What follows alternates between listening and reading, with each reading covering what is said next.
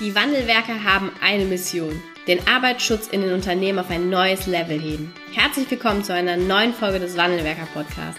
Den ersten deutschen Arbeitsschutz-Podcast für ganzheitliche und innovative Ideen für den Arbeitsschutz. Heutzutage können Informationen schnell gegoogelt werden. Experten, die mit neuen Strategien und Methoden Arbeitsunfälle nachhaltig reduzieren, sind gefragter denn je. Die Wandelwerker zeigen Geschäftsführern, Sicherheitsingenieuren und Fachkräften für Arbeitssicherheit Schritt für Schritt, wie genau das funktioniert und wie damit den stagnierenden Unfallzahlen ein Ende gesetzt wird. Es gibt keinen Grund, länger zu warten. Jetzt ist der Zeitpunkt, um Arbeitsunfälle zu reduzieren. Hallo und herzlich willkommen zu einer neuen Podcast-Folge im Wandelwerker Podcast. Ich habe heute mal wieder einen prominenten Gast im Podcast-Interview. Vielleicht nicht für jeden Arbeitsschützer, aber auf jeden Fall für viele, viele andere. Ich begrüße ganz herzlich äh, Dirk Eilert im Podcast. Herzlich willkommen. Hallo Anna. Vielen Dank, dass du da bist. Ähm, für diejenigen, die dich nicht kennen, du bist äh, Wirtschaftspsychologe und promovierst auch gerade noch zum Thema Mimik an der äh, Uni Innsbruck, bist aber nicht nur, ähm, ja, nicht nur dort unterwegs, sondern bist auch Trainer, Speaker, auch Buchautor für das Thema emotionale Intelligenz und Körpersprache und ähm, ja, weil es so ein wichtiges Thema ist und weil sie auch keiner davon frei machen kann. Es kann keiner sagen, das betrifft mich nicht. Finde ich das großartig, dass du dir heute die Zeit nimmst und dass wir gemeinsam über dieses Thema sprechen. Wie bist du denn eigentlich zu diesem Thema gekommen? Oh ja, das ist in der Tat eine häufige Frage natürlich, wie du dir vorstellen kannst. Ja. Ähm, da gehen wir mal ein bisschen in der Zeit zurück. Also was man jetzt dazu wissen muss äh, für diese kurze Anekdote aus meinem Leben, die mein Leben wahnsinnig stark verändert hat, ist, dass ich auch als Traumatherapeut tätig bin. Und es war damals im Oktober 2004 ähm, die vierte Sitzung mit einer meiner Klientinnen. Mhm. Und ich bin an diesem Morgen in die Praxis gefahren, nichts ahnend, äh, dass dieser Morgen über Leben und Tod entscheiden wird und mein persönliches Leben wahnsinnig stark verändert. Und das ging alles ganz, ganz normal los. Meine Patientin kommt rein ähm, ich begrüße Sie, äh, wir setzen uns und ich stelle eine völlig alltägliche Frage, die wir alle schon mal gestellt haben und habe darauf eine ganz alltägliche Antwort bekommen, die wir alle auch schon mal bekommen haben. Und die Frage war, wie geht es Ihnen? Und die Antwort war gut. Aber in dem Moment war irgendwas anders. Und zwar habe ich bei meiner Klientin ein ganz kurzes Zucken der Augenbrauen gesehen. Ich war damals noch nicht so fit in Mimik wie heute, ähm, habe aber irgendwie gemerkt, komisch, also ich habe so eine Querfaltenbildung im Stirnzentrum wahrgenommen, habe irgendwas zucken sehen und dachte, komisch, irgendwie mein Bauchgefühl sagt mir, das passt nicht ganz. Und dann ähm, habe ich deswegen nachgefragt, habe gesagt, sind Sie denn sicher, dass es Ihnen gut geht? Und dann sagt sie ja. Und ich habe in dem Moment natürlich jetzt bewusster hingeguckt und genauer hingeguckt. Und da haben die Augen mal wieder gezuckt. Und mhm. ich bin dann einfach meinem Bauchgefühl gefolgt. Ich wusste jetzt, okay, da war was, es war real, es war keine Einbildung diese Bewegung an den Augenbrauen. Dann habe ich sie angeguckt und habe gesagt, wissen Sie, ich höre zwar Ihre Worte, ähm, aber was bei mir ankommt, ist, dass Sie tief traurig sind. Und dann war ein Moment Stille. Dann bricht sie in Tränen aus und sagt, ich habe gerade überlegt, mir das Leben zu nehmen. Mhm. Und das war für mich damals ein wahnsinnig schockierender Moment, weil ich dachte, oh Gott, was wäre passiert, wenn ich diesen Gesichtsausdruck übersehen hätte und, und das nicht zurückgekoppelt hätte, verbal. Ähm, und auf der zweiten Seite war es ein wahnsinnig berührender Moment, weil es auch ein Wendepunkt in der Therapie war, weil, wie sie selbst dann gesagt hat, der erste Moment in ihrem Leben war, wo sie diesen Gedanken ausgesprochen hat und damit konnten wir ganz anders damit arbeiten. Und das war für mich der Moment, wo ich mich entschieden habe, dass ich jedes wissenschaftliche Paper, jede Studie, jedes Fachbuch zum Thema Mimik, zum Thema Körpersprache, auch zum Thema Emotionen lesen werde, damit mir eben solchen Gesichtsausdruck äh, niemals entgeht. Ja, und das war für mich die Startstunde, der Startmoment, der Startaugenblick mit dieser kleinen, wie es in der Fachsprache heißt, Mikroexpression, also einem Gesichtsausdruck, der schneller als 500 Millisekunden wie ein ECE durchs Gesicht rauscht, könnte man sagen.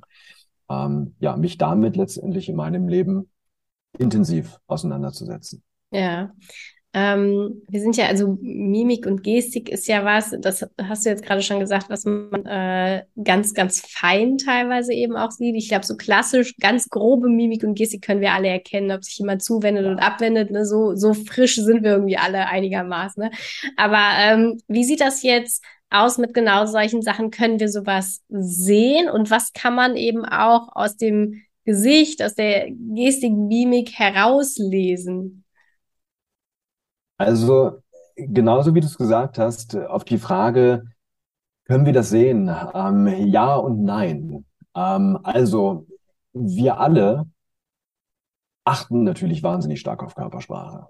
Ja, mhm. wir sind im Gespräch, äh, unbewusst zumindestens nehmen wir die Körpersprache wahr. Derjenige verschränkt die Arme und wir denken, oh Gott, äh, ist der jetzt verschlossen? Ah, das ist vielleicht auch eine Sache, über die wir später nochmal reden können, weil das in der Tat auch ein Mythos ist, dass Arme verschränken Verschlossenheit bedeutet. Ähm, ja. Also wir achten die ganze Zeit auf Körpersprache. Das Problem ist nur, dass wir gelernt haben, auf die einmaligen großen Dinge zu achten, die großen Signale, die in dem Moment kommen und nicht diese kleinen, feinen Signale, die sich so durchs Gespräch ziehen, die Muster. Ähm, also Beispiel, ich glaube, wir kennen alle Momente, wo wir selber als Zuhörer da gesessen haben, genickt haben, gelächelt haben und eigentlich dachten, erzähl mir doch keinen Scheiß. Ja, und mhm. ich nenne das den Wackeldackel, den mhm. Wackeldackelreflex. Wir neigen dazu, zu nicken, zu lächeln. Ähm, und das Problem ist, dass wir selber, wenn wir gerade sprechen, das sehr, sehr gerne mal mit Zustimmung verwechseln. Und Nicken heißt eben nicht Zustimmung, sondern Nicken ja. ist in der Tat einfach nur ein soziales Schmiermittel. Und das benutzen wir, um dem anderen zu sagen, hey, ich bin da. So, und das sind die großen Signale als ein Beispiel jetzt. Ähm, wir haben dann eine Studie gemacht und wir haben mittlerweile, das ist eine sehr lange Studie, ähm, wir, die, beziehungsweise die ist eigentlich nie zu Ende, weil sie immer läuft, weil wir ständig neue Daten erfassen äh, und dann immer mal an bestimmten Punkten uns anschauen, wie sehen die Daten aus. Ähm, und zwar haben wir einen Test entwickelt, den Read-Test äh, vom englischen Wort lesen, äh, Read-Test, ähm, nur dass es da nicht um die Wörter geht, mhm. sondern um die Mimik. Das sind 49 Gesichtsausdrücke, 49 Items, wie wir sagen in der Forschung. Ähm, und äh, diesen Test nutzen wir, um zu ermitteln auf einer wissenschaftlichen Basis, wie gut können wir, wie gut können Menschen die Gesichtsausdrücke anderer Menschen interpretieren und lesen und richtig entschlüsseln. Und ja. die durchschnittliche Emotionserkennungsrate liegt bei 60 Prozent nur. Ja. ja. Wir könnten anders formulieren, wir interpretieren jeden zweiten Gesichtsausdruck falsch oder übersehen ihn sogar. Und das sind natürlich ja. alles andere als, alles andere als gute Quoten. Liegt das, ähm, liegt das daran, dass wir das nicht mehr können oder äh, haben wir das mal, konnten wir das mal und haben das verlernt? Dirk, also, darf ich dich ganz kurz unterbrechen? Ja. so.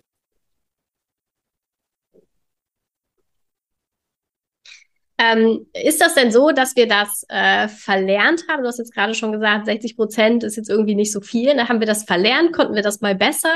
Oder ähm, ja, oder wie ist das? Also äh, definitiv, wir, wir haben das verlernt. Ähm, weißt du, die Sache ist, wir haben mit unserem Test mittlerweile über 5000 Probanden ausgemessen. Ähm, und zwar viele Menschen, die mit anderen Menschen zu tun haben, ganz, ganz mhm. viel Coaches, Therapeuten, Polizisten, Richter etc.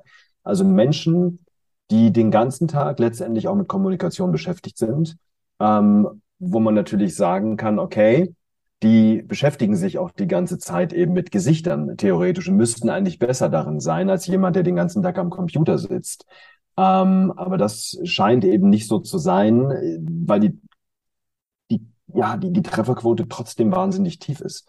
Und mhm. in der Tat ist es so, ähm, dass es Studien gibt. Und ähm, deswegen, wenn ich mich jetzt den ganzen Tag mit dem Computer beschäftige, äh, zum Beispiel äh, Programmierer bin und wenig Kontakt, weniger Kontakt müsste man sagen, mit Menschen in dem Moment habe ich, es sei denn, ich sitze im Großraumbüro, ähm, dann können die Zahlen sogar noch ein Stückchen tiefer sein, weil Studien zeigen zum einen, dass ein übermäßiger Medienkonsum mhm. Dafür sorgt, dass die Empathiewerte abnehmen können, abnehmen können, nicht müssen. Ähm, das heißt, je mehr ich mich mit Menschen beschäftige, desto höher sind die Raten normalerweise.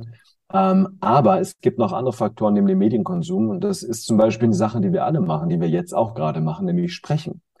Je ah, okay. mehr wir auf die Worte achten, je besser wir sprechen können, desto mehr Beachtung schenken wir auch den Worten. Und das ist eine Herausforderung, äh, weil wir dann eben die, zumindestens Achtung, die feinen Signale vernachlässigen. Mhm. Nicht die großen, die uns beeinflussen der Körpersprache, sondern die kleinen, feinen Signale, wie zum Beispiel die Mikroexpressionen, um die es eigentlich geht.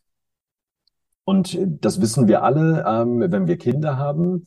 Ähm, ja, das wirst du nachvollziehen können, äh, wenn wir mal äh, jetzt mal an alle Eltern da draußen, die gerade zuhören. Ähm, wenn euer Kind im Alter von zwei bis drei Jahren, ein Jahr auch, hinfällt auf dem Spielplatz, was macht es danach zuerst? Es guckt zu Mama und Papa. Genau, exakt. Es guckt zu Mama und Papa, um zu gucken, wie ist der Gesichtsausdruck meiner Mama oder meines Papas. Ähm, und dann entscheidet es, okay, wie schlimm war das gerade? Bitte, es sei denn, das Blut läuft die Knie runter, dann mhm. muss es auch nicht mehr gucken. Ähm, aber trotzdem geht danach der Blickkontakt sofort hin, sind meine Eltern für mich da? Wie reagieren die jetzt? Das mhm. heißt, wenn wir zur Welt kommen, sprechen wir ja noch nicht. Wir können auch keine Worte verstehen. Und deswegen ist es so, dass wir über die stille Sprache unserer wichtigsten Bezugspersonen, in der Regel die Eltern, über die stille Sprache unserer wichtigsten Bezugspersonen geben wir den Ereignissen unseres Lebens Bedeutung. Und damit werden wir alle geboren als Gesichterleser oder Körperspracheleser, könnte man sagen, weil wir eben keine andere Sprache sprechen. Ja. Und dann ja, nimmt das zugunsten der Dekodierung quasi des Inhalts der Worte ab und der Fokus verlagert sich. Mhm. So, und das ähm, führt dann dazu, dass die Quoten eben sinken. Also kann man eigentlich sagen, die Mitte le heranschreitenden Lebensalter und Zugewinnung des Wortschatzes verlieren wir die Fähigkeit, auch ein bisschen sowas zu sehen und zu erkennen. Genau, also ne, wir, ich, ich würde einfach sagen, es verlagert sich. Mhm. Ja, weil ich, ich bitte um Gottes Willen, die Worte sind ja auch wichtig und ich sage jetzt nicht, achtet nur noch auf die Körpersprache und die Mimik. Mhm. Beides ist genauso wichtig und das Interessante ist, kennst du den Strupp-Test? Ähm, ja, den kennt vielleicht der ein oder andere, den habt ihr garantiert schon mal gesehen. Da siehst du Wörter, ähm, die Farben abbilden. Also da steht mhm. zum Beispiel rot, mhm. ähm, aber dieses Wort rot, R-O-T, ist eben nicht in rot geschrieben, ja. in der Farbe rot, sondern zum Beispiel in grün. So, und das Interessante ist, was man jetzt macht, ist bei diesem Strobtest, ist, dass der Proband, die Probandin sagen soll, in welcher Farbe das Wort geschrieben ist. Und zwar möglichst schnell, ohne Fehler zu machen. Mhm. Jetzt sehen wir also beide dieses Wort rot in grün geschrieben. Und das Interessante ist, wenn wir das machen, dann sagen die Leute, die meisten Leute erstmal roh, äh, grün. Und das ist ein wahnsinnig spannender Effekt. Ich habe den damals mal, und das kannst du Anna auch mal mit deinen Kindern machen. Und äh, natürlich, bitte, wenn die noch nicht lesen können, passiert was. Die haben überhaupt keine Probleme. Nee, das stimmt. So, das stimmt. Ja, die sehen das Wort in grün und sagen grün, obwohl da rot steht. Und das ja. Spannende ist, ähm, und darüber können wir mal nachdenken an der Stelle. Warum ist es so, dass Menschen, Erwachsene, die das sehen, die gut lesen können, dass die erst auf das geschriebene Wort reagieren, mhm. das ist quasi, könnte man sagen, das gesprochene Wort im Leben und nicht auf die Farbe, also nicht auf die Körpersprache, auf die Mimik. Ja, und daran merken wir, Worte werden bevorzugt bearbeitet, verarbeitet im Gehirn. Mhm. Und deswegen äh, ist das eben ein Aspekt. Ja, wobei eben der übermäßige Medienkonsum, unter dem wir alle leiden, ähm, bitte, und ich sage nicht verzichtet auf Medien. Ja, ich möchte nur einen Gedanken anregen. Es gibt eine Studie, äh, lass mich kurz überlegen, es waren 12- bis 14-Jährige in dieser Studie. Und ähm, was man mit denen gemacht hat, ist, man hat die in ein Naturcamp gesteckt. Mhm. Ähm, sie mit den Anführungsstrichen gezwungen wurden zu sozialen Spielen, zur Interaktion mit mhm. ihren Altersgenossen ja, Orientierungsläufe, ähm, Teamaufgaben und so weiter. Eine Woche lang in diesem Naturcamp und in der einen Woche gab es eine vollständige Elektronikdiät. Mhm. Das heißt, keine Computer, keine Tablets, keine Handys, keine Playstation etc. Und man hat vorher die Empathie gemessen und danach, nach der Woche. Und die Empathiewerte yeah. sind nach einer Woche wieder hochgegangen. Ja, das Bild. heißt, was ich hier einfach anregen möchte, ist, ähm, uns bewusst elektronikfreie Inseln zu schaffen, hm. wo wir mal auf Handy etc. verzichten. Ja, was heute in dieser Welt normal ist, dass wir in einem Restaurant sitzen und mehr aufs Handy achten, aufs, auf das Display unseres Handys gucken, als ins Gesicht unseres Gesprächspartners. Ja, und das halte ich für eine fatale Entwicklung. Wir leben aktuell in einer Zeit, wo jeder zehnte Mensch nach eigenen Angaben sagt, ich habe Schwierigkeiten, meine eigenen Gefühle zu spüren, zu benennen, zu beschreiben, äh, jeder Zehnte. Ähm, das nennt sich Gefühlsblindheit und das ist ein Kontinuum, ja. Wie gut können wir unsere eigenen Gefühle zum Beispiel lesen? Ähm, und diese Fähigkeit, die eigenen Gefühle zu lesen, hängt wieder ganz stark damit zusammen, die, die, die, die Gefühle bei anderen zu lesen mit dieser Fähigkeit. So und deswegen ähm, glaube ich, ist es wahnsinnig wichtig, dass wir uns anfangen, nicht nur über Digitalisierung zu unterhalten, wie wir die voranbringen können, sondern wir sollten auch darüber reden, wie wir ja das, den analogen Teil unseres Lebens fördern können, auch bei unseren Kindern. Ganz ehrlich, ich kann nicht nachvollziehen, dass ähm, wir immer wieder darüber reden, dass äh, Digitalkompetenz in der Schule gestärkt werden muss. Digitalkompetenz steht in den Lehrplänen. Aber was ist mit Sozialkompetenz? Die steht da nicht drin. Ja, und dann höre ich oft, hey, ja, aber darum muss sich doch die Familie kümmern. Äh, also ich sage mal ganz ehrlich, das kann ich bei Digitalkompetenz genauso voraussetzen. Und der nächste Punkt ist, meine, ähm, ich habe zwei Töchter, 14 und 16, die kennen sich besser mit dem iPhone aus als ich. Mhm. Die brauchen keine Nachhilfe in Digitalkompetenz. Ja. ja, die brauchen, und das sage ich jetzt nicht bei meinen Töchtern natürlich, weil die natürlich in einem ganz anderen Umfeld aufwachsen. Ja, aber wir brauchen Sozialkompetenzen, emotionale Kompetenzen. Ich habe viele Lehrer am Freundeskreis, die mir sagen, dass sie das Gefühl haben, dass ihre Schülerinnen und Schüler immer gestresster sind. Ja, ja, und die Frage, die wir uns stellen müssen, ist, wenn wir ins Leben entlassen werden aus der Schule, sind wir dann wirklich lebens- und emotional fit, emotionsfit oder können wir den Dreisatz etc. Ähm, und ich glaube, es braucht beides. Es braucht die Allgemeinbildung, aber es braucht auf der anderen Seite eben auch eine emotionale Fitness, eine emotionale mhm. Kompetenz, mit der wir aus der Schule entlassen werden. Und da das häufig nicht stattfindet, ist dann das natürlich eine Sache, wo man als Arbeitgeber sagen kann, okay, was kann ich tun, um meinen Mitarbeitern was an die Hand zu geben, um Empathie zu stärken, ähm, um Resilienz zu stärken, um Emotionsregulation zu stärken. Ja, eine ganz, ganz faszinierende Studie äh, von Holt Lundstadt äh, 2010, 2011. Eine ganz große Meta-Analyse. Was die gemacht haben, ist mal zu schauen, was sind eigentlich Risikofaktoren für die Gesundheit? Ganz konkret, welche Faktoren erhöhen das Sterberisiko am meisten? Ja. Und auf Platz eins war nicht Bewegungsmangel, hm. nicht übermäßiger Alkoholkonsum, nicht Rauchen, nicht Luftverschmutzung, kein Übergewicht. Auf Platz eins war das Gefühl der Einsamkeit. Hm. Das heißt, wir könnten andersrum formulieren, der beste Schutzfaktor für unsere Resilienz, für unsere emotionale Widerstandskraft, für unsere Gesundheit sind tiefe soziale Verbindungen, es ist ein Gefühl der Verbundenheit zu anderen Menschen. Und damit sind wir beim Thema Empathie. Mhm. Wie gut sehe ich andere? Kriege ich mit, wenn es jemandem nicht gut geht? Etc. Gehe ich darauf ein? Spreche ich das an? Ja, das sind Kompetenzen, die lassen sich über Training, über Seminare zum Beispiel, bewusst stärken. Und damit tue ich natürlich was fürs Betriebsthema, aber gleichzeitig tue ich auch was für die emotionale Gesundheit meiner Belegschaft. Hm, okay. Jetzt hast du, ähm, da waren so viele Punkte drin. ich habe noch eine Frage auch zum Thema Mikroexpressionen, hast du gesagt, ja. heißt das, ne? Ähm, zum, äh, ist das tatsächlich etwas, ich dachte zum Beispiel, es ist etwas, was ich einfach, was einfach irgendwie da ist und auch gar nicht so richtig lesbar ist, ne? Glaube ich, denkt auch der eine oder andere. Ähm, wie, äh, und die sind ja ganz, ganz, ganz, ganz fein und auch kurz. Gibt es da äh, wenn ich dich jetzt richtig verstanden habe, gibt es da so eine Art Kompass oder Atlas oder Wiki, wo man im Grunde genommen bestimmte ähm, Bewegungen, bestimmte Verhaltensmuster auch rauslesen kann und daran wiederum auch Emotionen oder Stimmungen ablesen kann? Oder ist das etwas, was doch irgendwie auch für jeden Menschen individuell ist? Also gibt es dieses, dieses Konvention, Mikroexpression oder gibt es das eigentlich auf jeden Einzelnen bezogen? Das wirklich Schöne ist, dass es kulturübergreifend ist. Mhm. Also bestimmte Emotionen wie Angst, Überraschung, Ärger, Ekel, Verachtung, Trauer, Freude mhm. werden rein in der Mimik kulturübergreifend ausgedrückt. Das heißt, völlig egal, ob ich in Sydney bin, in Kapstadt bin, in Berlin bin, in New York bin, die werden immer auf die gleiche Art und Weise ausgedrückt. Okay. Ja, das sind in der Mimik äh, diese sieben, die ich gerade genannt mhm. habe. Ähm, wenn ich den Rest der Körpersprache dazu nehme, zum Beispiel die Kopfhaltung, dann kommen weitere Emotionen dazu. Ja, wenn ich zum Beispiel die Frage stelle, und da kann jeder mal ganz kurz mitmachen, kleines Quiz, wie unterscheiden sich Freude, Liebe und Stolz in der Mimik eines Menschen?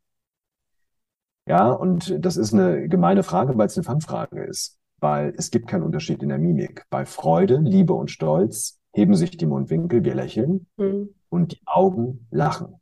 Mhm. Bei Freude bleibt der Kopf neutral in der Haltung. Bei Liebe geht er leicht zur Seite. Mhm. Und bei Stolz geht er leicht in den Nacken. Mhm. So, das hat man alles in den letzten Jahren jetzt erst rausgefunden, weil im 21. Jahrhundert hat sich die Forschung in der Körpersprache verändert von unimodal, wo wir nur einen Kanal untersuchen, hin mhm. zu multimodal, wo wir uns mehrere Körpersprachkanäle anschauen, Mimik, Kopfhaltung, Gestik etc. Ähm, und da hat man immer mehr Dinge entdeckt, die wirklich kulturübergreifend gleich sind. Ja, das ist, ähm, sind in der Mimik diese äh, Emotionen, die ich gerade gesagt habe. Ähm, wenn wir die Kopfhaltung dazu nehmen, wie gesagt, kommen weitere zum Beispiel dazu. Äh, wir haben aber auch sowas wie in der Gestik gibt's auch kulturspezifische Dinge, aber auch kulturübergreifende Dinge. Mhm. Ähm, Beruhigungsgesten zum Beispiel. Ein vermehrtes Kratzen, ein vermehrtes Selbstberühren. Ja, das ist typisch zum Beispiel, dass das eben zunimmt, wenn wir Stress spüren. Mhm. Ähm, wobei der ganz, ganz wichtige Grundsatz ist, Anna, dass wir niemals auf ein Einzelsignal reinfallen, sondern immer, ich nenne das Signal Cluster achten. Ja, okay. Das heißt, was macht die Gesamtkörpersprache? Ja, und was ich gemacht habe, ist, ich habe die Körpersprache in insgesamt acht Kanäle unterteilt. Mhm. Wir haben die äh, Mimik, wir haben die Kopfhaltung, wir haben die Gestik, Fuß-Bein-Verhalten, die Körperhaltung. Dann habe ich noch sowas wie die Psychophysiologie, das ist sowas wie Gänsehaut und Schwitzen, Atmung etc. Dann haben wir noch die Stimme und das sogenannte interpersonelle Bewegungsverhalten, also zwischenmenschliches Bewegungsverhalten, wo es ähm, um Signale geht, die nur auftreten, wenn mindestens zwei Menschen anwesend sind. Mhm. Sowas wie Blickkontakt, Berührungen, eine Zuwendung, eine Abwendung. So, und ich habe, da habe ich in den letzten Jahren in der Tat intensiv dran gearbeitet, diese acht Kanäle. Und in jedem Kanal haben wir eine bestimmte Anzahl von Signaleinheiten. Ja, die Mimik hat zum Beispiel 35 Signaleinheiten. Was ich gemacht habe, ist, ich habe die ganzen Studien zusammengetragen, was jede einzelne Signaleinheit bedeutet. Also was heißt es zum Beispiel, wenn ein Mensch in der Mimik die Augenbrauen Innenseiten hochzieht? Äh, bitte natürlich immer mit dem Hinblick darauf, dass wir immer die Gesamtkörpersprache beachten müssen. Das Zusammenspiel aller Signale. Und so habe ich 170 Signaleinheiten identifiziert, die ganzen Studien zusammengetragen. Ähm, und das ist eben einen Atlas, ein Periodensystem nenne ich das, ein Periodensystem der Körpersprache, wo ich auch genau gesagt habe, okay, die und die Signale sind eben kulturübergreifend universal und die sind wieder spezifisch und natürlich hat jetzt mal unabhängig von der Kultur jeder Mensch auch ganz spezifische Signale. Mhm. Ja, es kann sein, dass du Angewohnheiten hast, die du zeigst, wenn du Stress hast. Ja. Ähm, aber sowas glaube ich jeder, hoffe ich. Ja, das hat jeder, genau. Aber sowas wie Lippenlecken, erhöhte Blinzelrate, ja. mhm. ähm, ein unruhiges Hin- und Herrutschen vielleicht auf dem Stuhl, ähm, auf der Inhaltsebene, wenn ich, wenn ich das jetzt gerade mache, Wortwiederholungen. All das sind typische Signale kulturübergreifend für Stress. Mhm. Ähm, und wenn ich die kenne, kann ich eben bewusst auf diese Körpersprache, auf diese Mimik achten und sie dann auch ansprechen, wenn ich was merke. Mhm. Okay, ähm, das wäre nämlich so meine, meine nächste Frage auch gewesen. Wenn wir jetzt, ähm, oft haben wir ja irgendwie eher nur dieses Bauchgefühl, vermutlich, ne? Das ist so das, was äh, der eine oder andere dann wahrnimmt. So passt das, was du sagst, zu dem, ähm, wie es vielleicht gemeint ist, und man dann denkt, ja, also ja. wie er es gesagt hat, das, das glaube ich nicht oder nehme ich dem nicht ab. Ähm, wie, äh, wie geht man damit um? Also wir haben jetzt ja ganz viele, bei uns ist das Thema Arbeitsschutz, nicht alle Geschäftsführer und Führungskräfte finden Arbeitsschutz großartig und sagen, lieber Sicherheitsingenieur, genauso machen wir das jetzt hier mit der Maßnahme, sondern auch da ist es dann oft so, ja, ja, machen wir. Ne? Also wie, wie geht man auch damit um, wenn man feststellt, das, was er sagt, diese verbale Aussage passt nicht zu dem, ähm, was eben auch nonverbal als Körpersprache, Mimik, Körperhaltung rüberkommt. Oh ja, ähm, lass mich darauf gleich mal eingehen. Ich hatte vorher noch ein kleines, wo du das gerade gesagt hast, einen, einen kleinen Impuls, ein kleines Geschenk für alle Hörerinnen und Hörer, ähm, weil wenn du in so einer Situation bist, wie du sie gerade beschrieben hast, ja, ich, ich sage vielleicht was, ich habe eine Idee, ich habe einen Vorschlag, was gemacht werden soll. Ähm, und jetzt ist ja die Frage, wie groß ist das Commitment? Mhm. Ähm, ich brauche ja auch eine gewisse Compliance dann, ähm, um das umzusetzen. Und es gibt sieben Signale, die mir verraten, mein Gegenüber hat unausgesprochene Einwände. Ja. Ja, das sind sieben Signale, die ich in der Praxis beobachtet habe. Das sind jetzt nicht die einzigen, aber die ja. häufigsten. Mhm. Und dann sage ich danach direkt mal, was man machen kann, um das anzusprechen, wenn ich es beobachte. Also Signal Nummer eins, und das kann jeder mal kurz im Kopf mitmachen. Wir stellen uns vor, wir haben ein Gegenüber äh, und dieses Gegenüber, wir erzählen gerade was, macht beim Zuhören Folgendes. Es zieht die Augenbrauen einfach nur hoch. Die Augenbrauen komplett hoch. Ja, ähm, und das nicht als Mikroexpression, sondern durchaus eine Sekunde. Augenbrauen hochziehen. Ja, das ist ein Zeichen für Ungläubigkeit in der Regel. Mhm. Wenn wir das selber beim Sprechen machen, dann ist es wahrscheinlich eher Betonung. Ne? Das ist mir wichtig und ich heb dabei die Augenbrauen. Also Augenbrauen werden gehoben, ja, und zwar so, dass es eine Bogenform gibt. Augenbrauen werden gehoben. So, und jetzt kommen wir zu sechs weiteren, die, Achtung, als Mikroexpression auftreten, also die nicht eine Sekunde bleiben, sondern die auch in 100, 200 Millisekunden wieder weg sind. Unter Umständen. Und das äh, zweite Signal und damit die erste Mikroexpression ist ein kurzes Zusammenziehen der Augenbrauen. Menschen machen mhm. uns in der Regel nicht ja, tun uns in der Regel nicht den Gefallen, wenn sie einen Einwand haben, den sie nicht in Worten ausdrücken, sondern mhm. nonverbal, dass sie drei Sekunden die Augenbrauen zusammenziehen, sondern meistens zuckt es nur ganz kurz. Die Augenbrauen zucken kurz zusammen. Hinweis auf Skepsis möglicherweise. Dann zwei Signale haben wir jetzt im oberen Gesicht. Jetzt kommen wir aufs mittlere Gesicht. Da haben wir das Rümpfen der Nase. Ja, das Rümpfen der Nase ist ein Hinweis mhm. auf Skepsis oder direkte Ablehnung.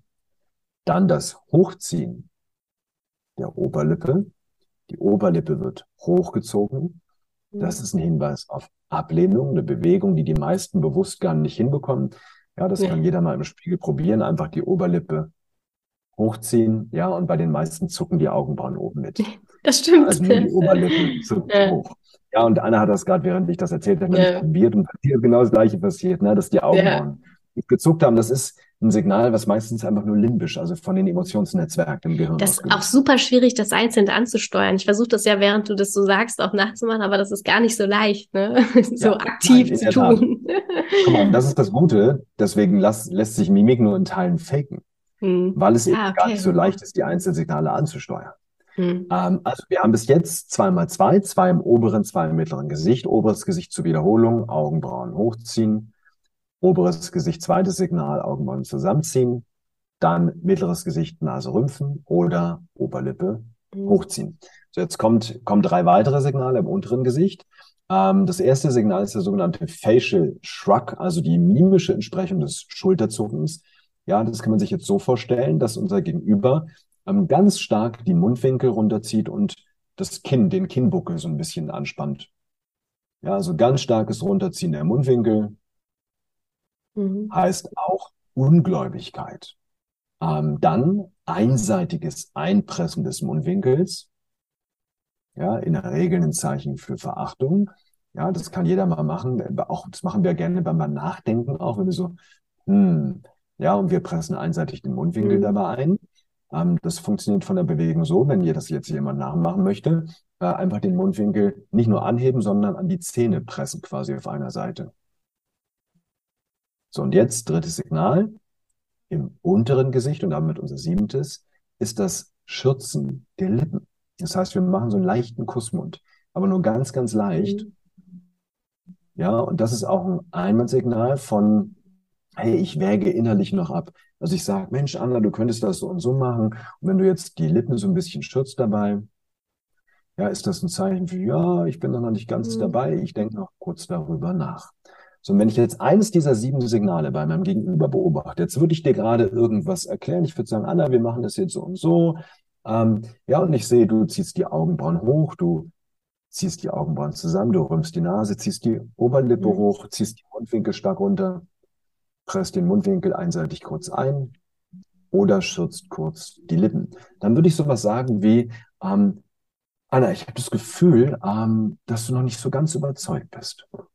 Ja, und ich nehme jetzt mal so eine Universalaussage. Ich kann natürlich auch sowas sagen wie, es wirkt auf mich so, dass du ein bisschen skeptisch bist. Ja, mir scheint es so, dass du äh, ja noch nicht so ganz daran glauben kannst, dass das funktioniert. Das heißt, was ich mache ist, der erste Teil des Satzes sagt sowas wie ich nehme gerade wahr. Das ist eine Ich-Aussage, das ist ganz wichtig. Es gibt in äh, Afrikan Zulu ähm, eine wundervolle Begrüßung, die heißt Saubona.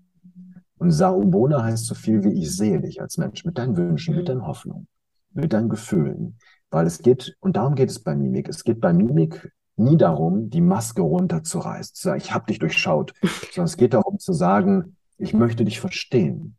Ja, das, deswegen sage ich sowas wie, ich habe das Gefühl, ich habe gerade wahrgenommen, wenn ich es richtig sehe, auf mich wirkt es so, mir scheint es so, bei mir kommt an. Und dann spreche ich genau das Gefühl an, was ich wahrnehme.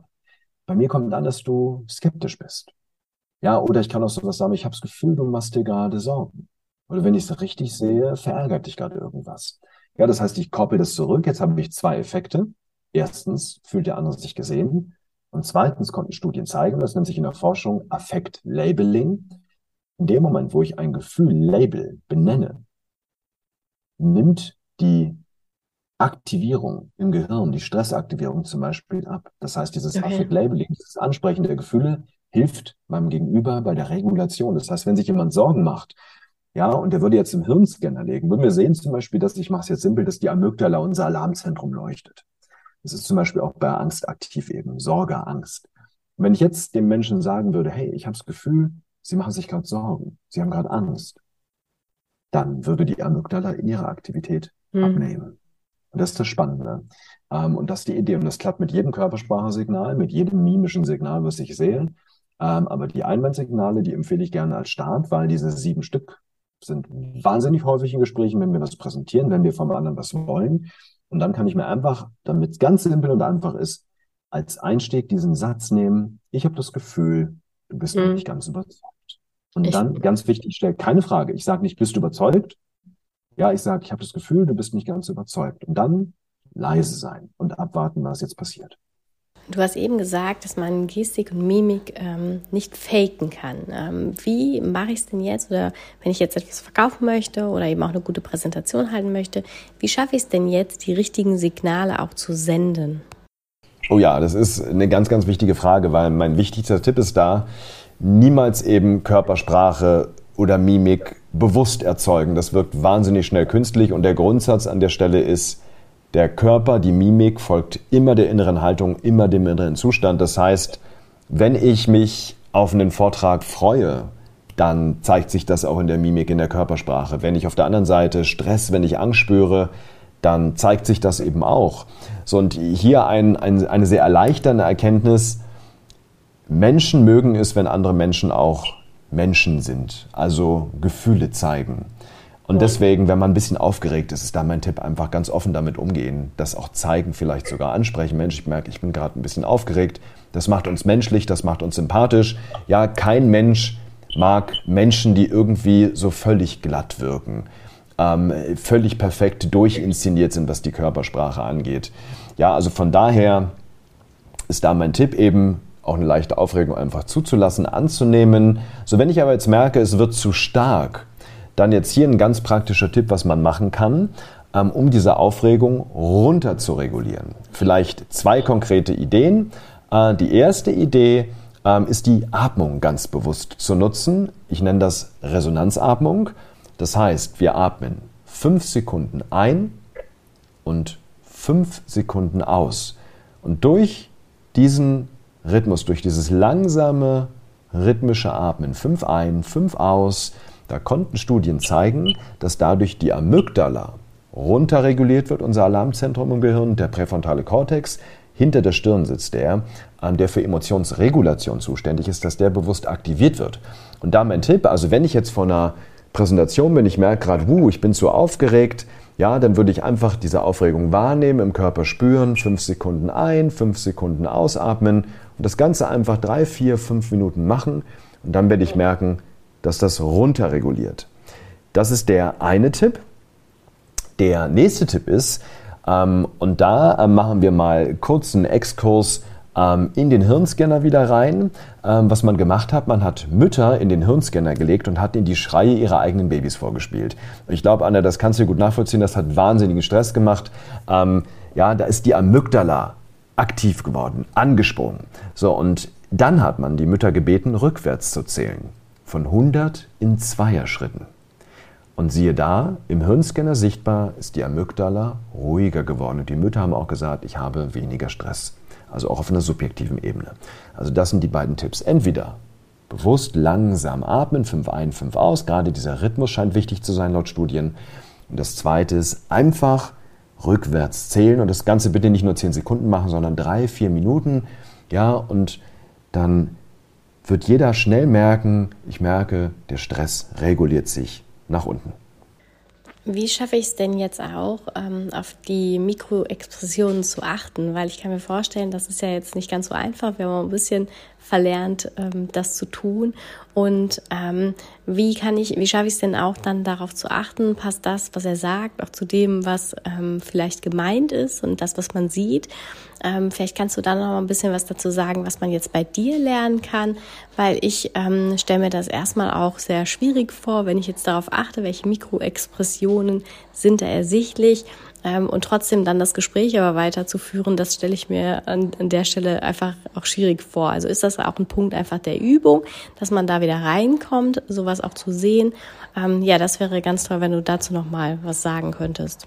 Ja, in der Tat. Also das, man lernte was tun. Äh, üben, üben, üben ist ganz wichtig. Es entwickelt sich irgendwann eine zweite Aufmerksamkeit, die wir dann benutzen können. Und da ist mein Tipp ganz einfach, äh, in Kontexten üben, wo es noch nicht wichtig ist. Also bei einer Talkshow, ähm, einfach einschalten, zuhören und auf die Körpersprache dabei achten. Also in Kontexten, wo wir jetzt nicht wahnsinnig stark auf den Inhalt achten müssen, damit wir einfach diese Aufmerksamkeit für Körpersprache, für die stille Sprache trainieren. Und da auch der Tipp, eine ganz konkrete Frage stellen. Das macht es leichter. Also zum Beispiel, jetzt achte ich mal darauf, ob dieser Gesprächspartner da, dieser Talkgast, ob der Stress hat und wenn ja, wie viel. Ja, und dann achte ich zum Beispiel nur mal auf die Stresssignale. Oder ich achte darauf, hey, hat er wirklich Interesse am anderen? Also ganz konkrete Frage stellen und dann in Kontexten üben, wo es erstmal nicht so wichtig ist, dass wir den Inhalt mit. Ähm, wenn man da jetzt auch einfach sich ein bisschen weiterentwickeln möchte und das lernen möchte, wo kann man denn dann sich auch bei dir informieren und was kann man dann vielleicht auch gerade zum Start ähm, ja bei dir machen, um da an diesem Punkt auch für sich an der nonverbalen ähm, Sprache arbeiten zu können? Also ähm, am besten mal auf unsere Homepage gucken, www.eilert-akademie.de. Da sind die ganzen Seminare auch zu sehen. Äh, und eine Möglichkeit, wo, wo man sofort starten kann. Also wir haben verschiedene Seminare, ähm, aber wo man sofort starten kann, ähm, ist vielleicht mit meinem neuesten Buch, das ist im Oktober letzten Jahres rausgekommen, ähm, Was dein Gesicht verrät, im Drömer Knauer Verlag. Zum einen als normales Buch, aber auch als Hörbuch gesprochen von dem wundervollen Dietmar Wunder, der Synchronstimme, der deutschen Synchronstimme von Daniel Craig. Also ich sage immer Körpersprache mit Geheimagenten-Feeling. Ja, und äh, das wäre mein Tipp, damit vielleicht einfach zu starten. Ich habe ja diese acht Kanäle beschrieben und in meinem Buch habe ich acht Kapitel, ein Kapitel zu jedem Körpersprachekanal. Es gibt mit Mimik los, dann kommt Kopfhaltung, Gestik und so weiter. Und äh, gar nicht trocken, wie man es aus Sachbüchern vielleicht manchmal kennt, sondern mit Anekdoten, Beispielen aus meinem Leben. Vielen, vielen Dank für dieses Interview. Vielen, vielen Dank für diese tollen Informationen und Impulse, die du uns heute hier mitgegeben hast. Ich bin mir sicher, da ist für den einen oder anderen Zuhörer, Zuhörerin auf jeden Fall etwas mit dabei. Und ich wünsche dir natürlich weiterhin ähm, viel Erfolg, dass du viele Teilnehmerinnen und Teilnehmer in dieser Ecke weiterentwickelst und weiterbringst. Und dann natürlich auch ähm, ja, viel Erfolg weiter auf deinem äh, wissenschaftlichen Weg. Ich danke dir sehr. Danke dir für die Einladung. Vielen Dank, dass du heute wieder dabei warst. Wenn dir gefallen hat, was du heute gehört hast, dann war das nur die Kostprobe. Willst du wissen, ob du für eine Zusammenarbeit geeignet bist? Dann gehe jetzt auf www.wandelwerker.com-termin und buche dir einen Termin. In diesem 45-minütigen Beratungsgespräch wird eine Strategie für dich erstellt. Du erfährst, in welchen Schritten du an der Einstellung der Menschen im Unternehmen arbeitest, sichere Gewohnheiten schaffst und somit die Arbeitsunfälle nachhaltig reduzierst. Vergiss eine Sache bitte nicht. Wenn seit Jahren die Unfallzahlen bei dir stagnieren, dann verbessert sich der Zustand nicht von alleine. Du brauchst einen Berater, der dir zeigt, welche Schritte du befolgen sollst und welche lieber nicht. Wir haben Geschäftsführern, Sicherheitsingenieuren und Fachkräften für Arbeitssicherheit in Deutschland, Österreich und der Schweiz dabei geholfen, die Sicherheitskultur in deren Unternehmen und bei deren Kunden zu verbessern. Als Kooperationspartner des Verbandes für Sicherheit, Gesundheit und Umweltschutz bei der Arbeit liegt es uns am Herzen, dir das notwendige Handwerkszeug auf dem Weg zur Vision Zero zu zeigen und bei der Umsetzung zu unterstützen. Wenn du wissen willst, ob du für eine Zusammenarbeit geeignet bist, dann sichere dir jetzt unter www.wandelwerker.com-termin deinen persönlichen Termin.